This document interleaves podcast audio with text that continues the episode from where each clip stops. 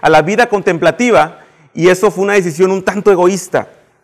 Eh, el judaísmo aún permanece creyendo que las obras de la ley son necesarias para la salvación, las obras o el esfuerzo humano por igual. El Islam también cree que Alá va a determinar la suerte de las personas en los tiempos finales, pero esto depende en gran manera de lo que tú hayas hecho para complacer a Alá.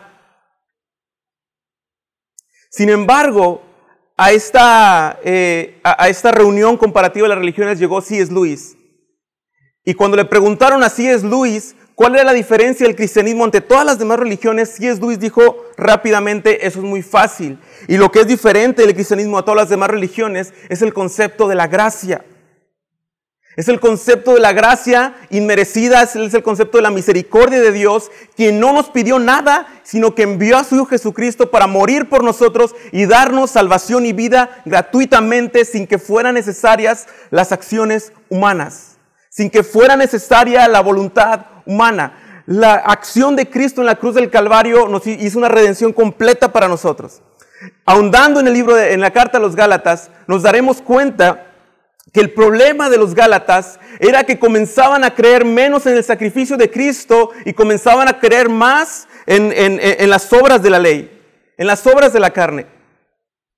Comenzaban a creer por, porque algunos los engañaron o los llevaron cautivos a un, a un, pensamiento diferente de que no solo era Cristo, sino que también tenían que hacer un montón de otras cosas, que tenían que circuncidarse, que tenían que cumplir ciertos ritos de la ley de Moisés para poder tener la salvación y para poder tener la vida que Dios ofrecía. De manera que Cristo no era suficiente.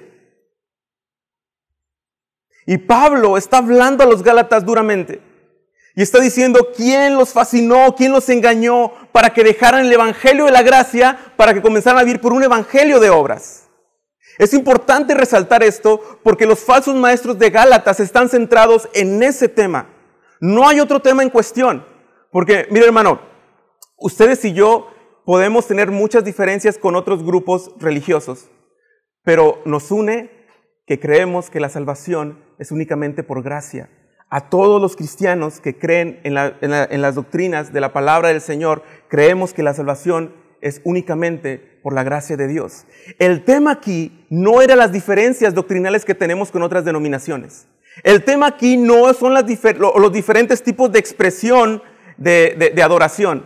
El tema aquí está muy delimitado a que había un grupo de personas, de falsos maestros, que comenzaron a quitar a los Gálatas de su fundamento en Cristo Jesús y comenzaron a decirles que Jesús no era suficiente para su salvación, sino que necesitaban tener obras de la ley.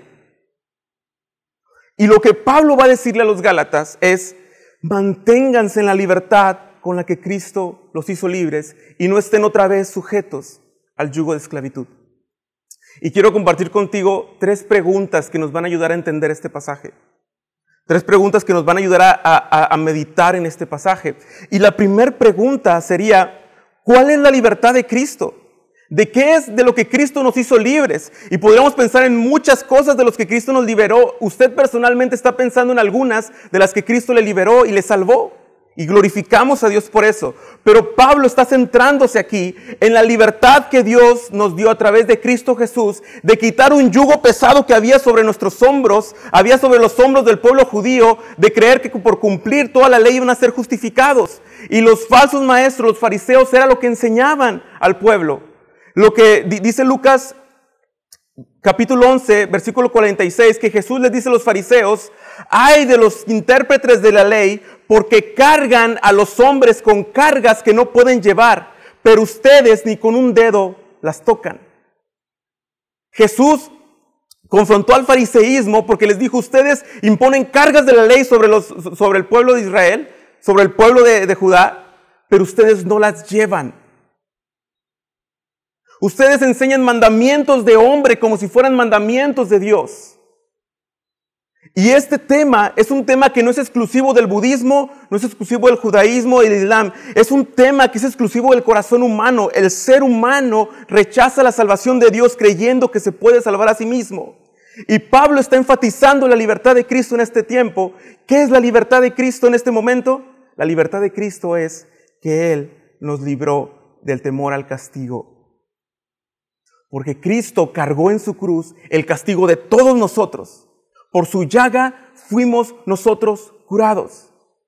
La salvación que hemos recibido de Cristo Jesús quitó el temor al juicio final. Dice eh, Primera de Juan capítulo 4 versículo 17, en esto se ha perfeccionado el amor de Dios en nosotros, para que tengamos confianza en el día del juicio. Pues como Él es, así somos también nosotros en este mundo. En el amor no hay temor, sino que el perfecto amor echa fuera el temor, porque el temor involucra castigo, y el que teme no es hecho perfecto en el amor. Nosotros le amamos a Él porque Él nos amó primero. El perfecto amor de Dios que se perfecciona en nosotros quitó el miedo al castigo y al juicio final. He escuchado historias de amigos míos de, de, temas sobre este. Un amigo mío me contó que su esposa, cuando era más joven en la iglesia a la que iba, enseñaban que Cristo podía venir en cualquier momento. Y si Cristo te agarraba usando pantalón, no te ibas a ir al cielo con él, porque las mujeres no podían usar pantalón. Dice mi amigo que su, su esposa, cuando era más joven, hasta llegó a dormir con falda por si Cristo llegaba en la noche. Dios, Cristo nos ha libertado del temor al castigo, porque los que han mirado a Él, los que han confiado en Él, serán, han sido y serán justificados. ¿De qué otra es la libertad que Cristo nos ha dado? Cristo llevó la carga de la ley y del pecado sobre sus hombros. Aquella carga que esos falsos maestros querían seguir poniendo sobre los Gálatas, Pablo nos enseña que la gracia de Cristo que la libertad de Cristo tiene que ver con que eso ya fue cumplido. Colosenses dice que en el acta de los decretos que eran contrarios a nosotros, Cristo los clavó en la cruz del Calvario haciendo un desfile triunfal y triunfando sobre ellos en la cruz completamente y los exhibió públicamente a todo principado y a todo potestado. Cristo quitó la carga de nuestros hombros, la subió a la cruz del Calvario y nos liberó de esta carga. Por eso eh, en, en Mateo encontramos lo siguiente, Mateo 11, 28, vengan a mí todos los que están cansados y cargados, que yo los haré descansar. Tomen mi yugo sobre ustedes y aprender de mí, que soy manso y humilde de corazón, y hallarán descanso para vuestras almas, porque mi yugo es fácil y mi carga es ligera. Es maravilloso porque el Evangelio de Jesucristo, la libertad de Cristo Jesús, nos está librando del pensamiento y del corazón humano que cree que se puede salvar a sí mismo. Nos está librando del estrés, nos está librando de la tensión que puedes sentir, que por tus acciones Dios va a decir si eres salvo o no eres salvo. Nuestras acciones nos condenan. Nuestra forma de vivir nos condena. No te engañes. No hay manera en la que tú puedas ser salvado por tus obras. Solamente a través de la fe en Cristo Jesús es que tú y yo podemos vivir en salvación y en vida eterna. La segunda pregunta sería, ¿cuál es el yugo de esclavitud al que se refiere Pablo? Dice, y no se sometan otra vez al yugo de esclavitud. El yugo de esclavitud al que se refiere Pablo no es necesariamente o primariamente algún pecado que tú estés cometiendo. No estoy diciendo que no tengamos, que, que, los pecados no sean importantes, claro que sí. Pero en este texto, lo que Pablo está diciendo es que el yugo de esclavitud al que el pueblo de Gálatas se quería otra vez sujetar, es ese yugo del judaísmo, es ese yugo que imponían los fariseos, que imponían tantas cargas sobre ellos, y que esas cargas que les imponían no los podían salvar. No está hablando del pecado, sino es de la creencia humana de creer que nuestras obras son las que nos dan salvación o pensar que en algún porcentaje contribuimos a nuestra salvación. La salvación de la que Pablo está hablando está exclusivamente en la cruz del Calvario. Y Pablo está diciendo, manténganse en esta libertad con la que Cristo los hizo libres y no estén sujetos otra vez al yugo de esclavitud de sus obras. Y Pablo nos está hablando de dos esquemas, la salvación por obras y la salvación por la fe en Cristo Jesús solamente. Y Pablo va a decir más adelante, lo vamos a ver, que estas cosas no se pueden unir, son incompatibles. O es un lado o es el otro. En la salvación por las obras, los que piensan que van a ser salvados por sus obras, no hay gracia, no hay salvación, no hay vida. Solamente hay condenación, porque por sus obras nadie será justificado, porque no existe nadie que pueda cumplir con las obras de la ley. Y en el esquema de la salvación por la fe en Cristo Jesús hay gracia, hay obras, hay salvación, hay vida, hay transformación, hay vida eterna, porque la ganó Cristo en la cruz del Calvario.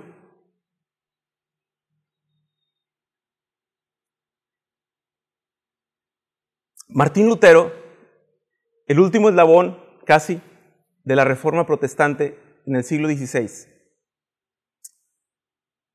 se enfrentó ante una iglesia católica romana que tenía dominada y gobernada a un pueblo a través del temor a ser castigados por Dios. En aquel tiempo existían las bulas papales. Cuando un rey no quería complacer los decretos de un papa, políticamente el papa mandaba una bula papal para todo aquel pueblo y el pueblo se levantaba en armas al rey, de manera que el rey tenía que acceder a lo que el papa decía. Las bulas papales tenían que ver con tachar de herejes y de condenar con el infierno a las personas y con el castigo eterno. Cuando Lutero comenzó con la reforma protestante y pegó sus 95 tesis en la, en la, en la catedral de Wittenberg, le llegó la bula papal, le llegó el memo, le llegó el notificado que había sido declarado hereje por el Papa. Lo que hizo Martín Lutero fue quemar esa bula papal. Te voy a explicar un poco del mundo en el que estaba metido Martín Lutero en aquel entonces. León X, que era el Papa, trataba a sus súbditos de maneras que si querías crecer en el pontificado, tenías que pagar para crecer. Había corrupción en eso. Pero en el tiempo de Lutero había lo que se llamaban las indulgencias, que eran cosas por las que la gente pagaba dinero para que poder obtener bondad de Dios o beneficio de Dios para la salvación. Juan eh, Tetzel era un hombre sin escrúpulos que vivía en el tiempo de Lutero y que era el encargado de las indulgencias de aquel tiempo. Y miren las frases que usaban para manipular a la gente. Decían que la indulgencia que ellos vendían te dejaba más limpio que al salir del bautismo, o más limpio que Adán antes de caer, que la cruz del vendedor de indulgencias, la cruz física que vendían, tiene tanto poder como la cruz de Cristo. Y en el caso de comprar indulgencias para gente que ya había muerto y que suponían que estaba en el purgatorio, decían lo siguiente, tan pronto como la moneda suena en el cofre, el alma sale del purgatorio. ¿Te imaginas toda la opresión y toda la esclavitud que vivía un pueblo en manos de una salvación por obras? Y finalmente, siempre cuando hay un esquema de salvación por obras, hay gente que está siendo beneficiada. Martín Lutero se aferró a eso constantemente y dijo, la salvación es solamente y exclusivamente a través de la fe en Cristo Jesús. Pablo le está diciendo a los Gálatas, no se sometan otra vez al yugo de esclavitud del cual ya los libró Cristo Jesús. No vuelvan a caer en manos de esos fariseos, no vuelvan a caer en manos de esos judaizantes que quieren mutilar el cuerpo.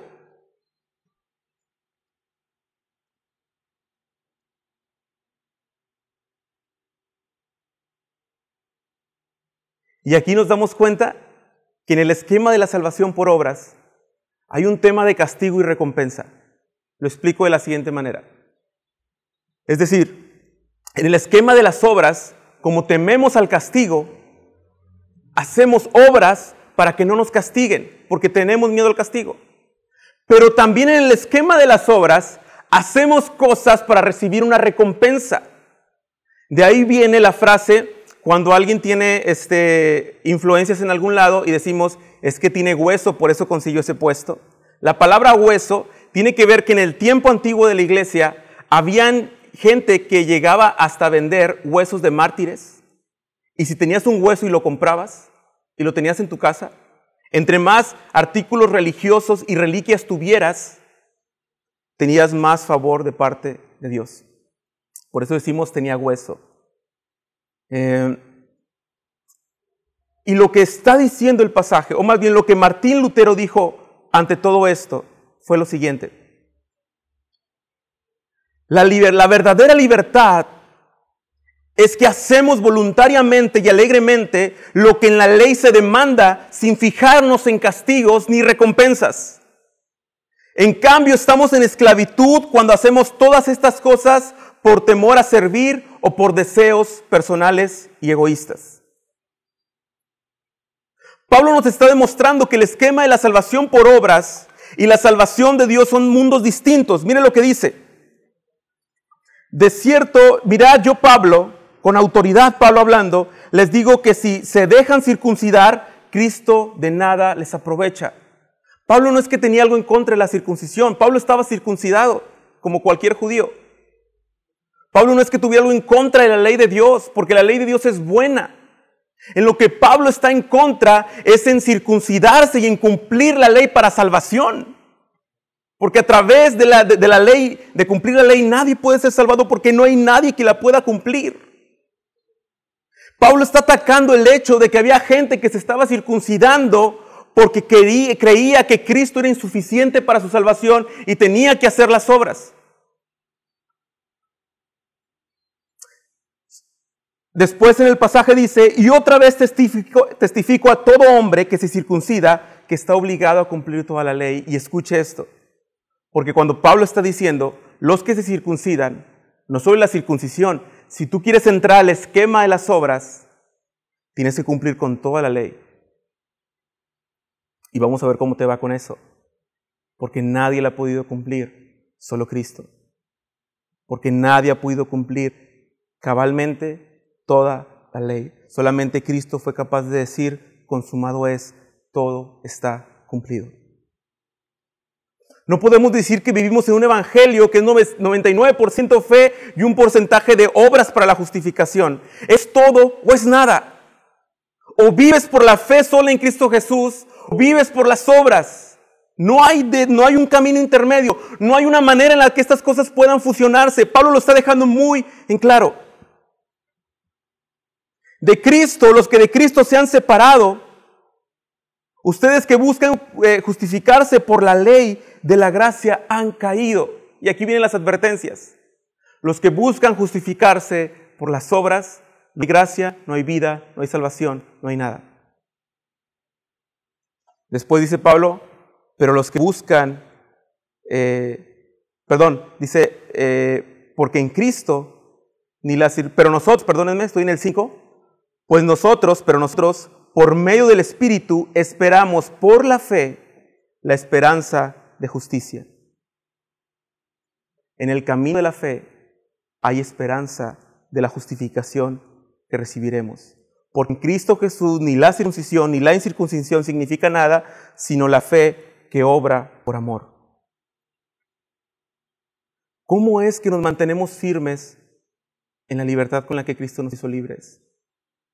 Y la frase puede ser muy simplista o muy extensa pero nos mantenemos firmes confiando en la obra de Cristo en la cruz del Calvario. La forma en la que nos mantenemos firmes es confiando exclusivamente en la gracia que recibimos en la cruz del Calvario.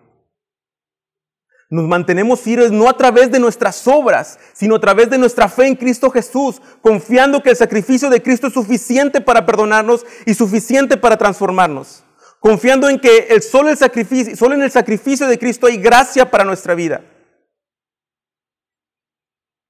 Pero finalmente, también desechando las obras para la salvación y las recompensas que queremos seguir por esas obras. Miren lo que dice Pablo en el capítulo 3 de Filipenses. Pablo va a hablar de las obras de la ley de él. Dice, circuncidado el octavo día, del linaje de Israel, de la tribu de Benjamín, hebreo de hebreos, en cuanto a la ley fariseo, en cuanto al celo perseguidor de la iglesia, en cuanto a la injusticia que es por la ley irreprensible. Pero cuántas cosas eran para mí ganancia, las he estimado como pérdida por amor de Cristo. Y ciertamente aún estimo todas las cosas como pérdida por la excelencia del conocimiento de Cristo Jesús, mi Señor, por amor del cual lo he perdido todo y lo tengo por basura a fin de ganar a Cristo Jesús Es interesante porque Pablo está siendo muy radical. Pablo está diciendo que todas sus obras hechas en la ley, todo su currículum que hay detrás de él, lo tiene por basura porque no los ocupa para la salvación que hay en Cristo Jesús. Porque nada de lo que trae consigo le garantizaba que iba a ser salvado por Cristo. Solamente una fe verdadera y una fe genuina en el Evangelio de Cristo Jesús. Finalmente, iglesia, sé que si yo preguntara ahorita a todos ustedes que me están viendo, que son parte de nuestra iglesia, ¿la salvación es por fe o es por gracia? Estoy, perdón, ¿es por gracia o es por obras? ¿Es por fe o es por obras? Estoy seguro que la mayoría de nosotros, si no es que todos contestaríamos, es por la fe, no, no es por las obras. Y estaríamos, estaría yo de acuerdo con ustedes. Sin embargo, aunque vemos muy lejano que tú y yo vivamos en una, fe, en una salvación por obras, nos tenemos que dar cuenta que muchas veces sí estamos viviendo en una salvación que depende de nuestras obras y no de la fe en Cristo Jesús. La fe sola en Cristo Jesús es suficiente para salvarnos. Tú y yo debemos de pensar seriamente si nos estamos desviando de la misma manera que los Gálatas. Y podrías decir, no, José, yo no me estoy desviando. Yo sigo las transmisiones de IBEC, yo vengo IBEC nada más. No me estoy refiriendo a eso. Ni siquiera te estoy preguntando si sirves en algún ministerio. Ni siquiera te estoy preguntando si has sido creyente durante mucho tiempo, has asistido a alguna iglesia durante mucho tiempo. Es un asunto de fe en quién estás confiando, en Cristo Jesús o en tus propias obras. Muchas veces nos sentimos seguros de que somos hijos de Dios, no por la fe verdadera que tenemos, sino por las obras que hemos hecho en la tradición de la iglesia. Nos sentimos hijos de Dios porque tenemos toda una vida perteneciendo a un sistema de creencias, a una dinámica de iglesia, a una dinámica de culto, a una dinámica de, de, eh, de discipulado, pero no nos sentimos realmente hijos de Dios, y pero el temor al juicio final no se ha quitado porque el amor de Dios no se ha perfeccionado en nosotros. Pensamos que somos hijos de Dios por lo que llegamos a ser en el pasado,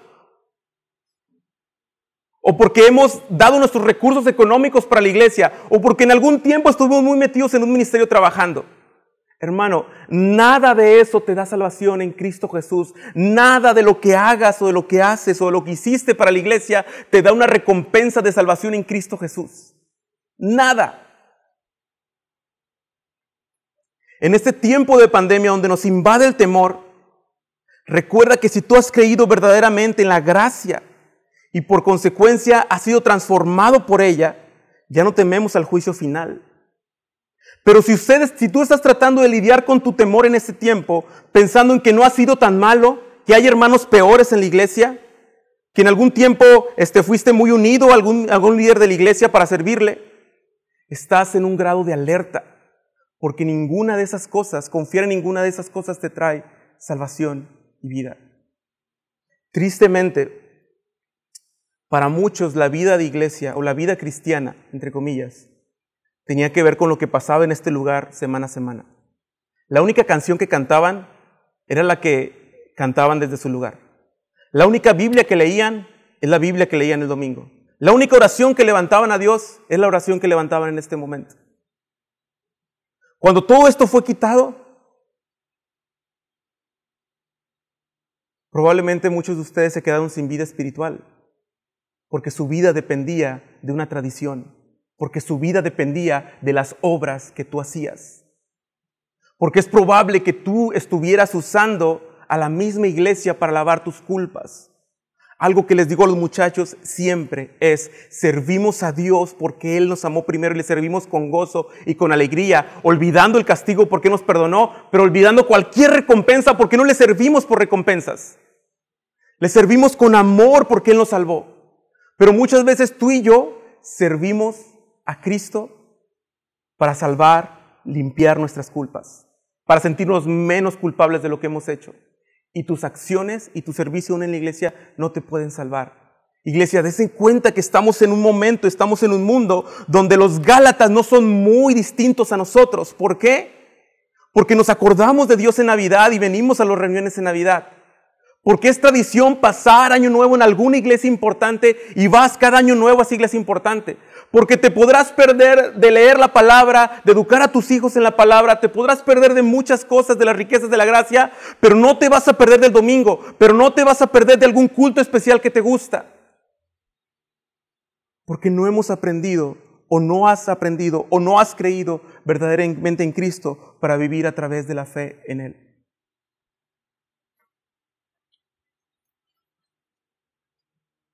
Recuerda la frase de Lutero.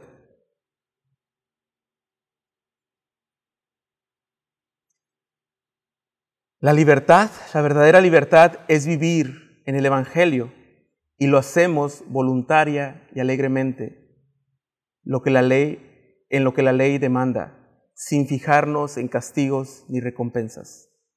En cambio, estamos en esclavitud cuando hacemos las cosas por temor o por recompensa. La iglesia de los Gálatas no es ajena a nosotros. Hermano, ¿realmente su fe está basada en las obras que hacía en una iglesia? ¿Está basada en lo que, en el reconocimiento que una iglesia te daba? ¿Está basada, está, o está basada en lo que una denominación hace? ¿O realmente está basada exclusivamente en Cristo Jesús y todo lo demás lo tiene por basura en cuanto a la justificación que es por la fe? solamente. El mundo y la sociedad quieren salvarse por sus obras. El cristianismo es lo único. La palabra de Dios es lo único que propone una salvación exclusivamente por la gracia. Es un tiempo para que reflexiones. ¿Estás viviendo en el verdadero Evangelio de Cristo o estás viviendo en las obras, en tus obras? que crees que te alivian, que crees que quitan culpas, que crees que te limpian. Yo te quiero animar a que ores a Dios en tu casa, a que reflexiones sobre esto, a que si sientes temor, puedas preguntarte si has creído verdaderamente en Cristo Jesús. Porque si bien es cierto, tememos todos, hay un temor natural a lo que sucede, hay una incertidumbre natural a lo que sucede, pero el perfecto amor echa fuera el temor. Entender que hemos sido salvados exclusivamente por Cristo nos trae bendición, nos trae gracia, nos trae transformación. Confiar en tus obras es tan sutil que muchas veces no te das cuenta. Hay veces que confiar en las obras hasta suena plausible. Hay veces que confiar, confiar en tus obras hasta te pone como ejemplo y modelo para otros. Pero no es un asunto de lo que haces, sino en dónde estás poniendo tu fe exclusivamente en Cristo o en las obras de Él. Su nombre es poderoso y solamente en Él hay salvación.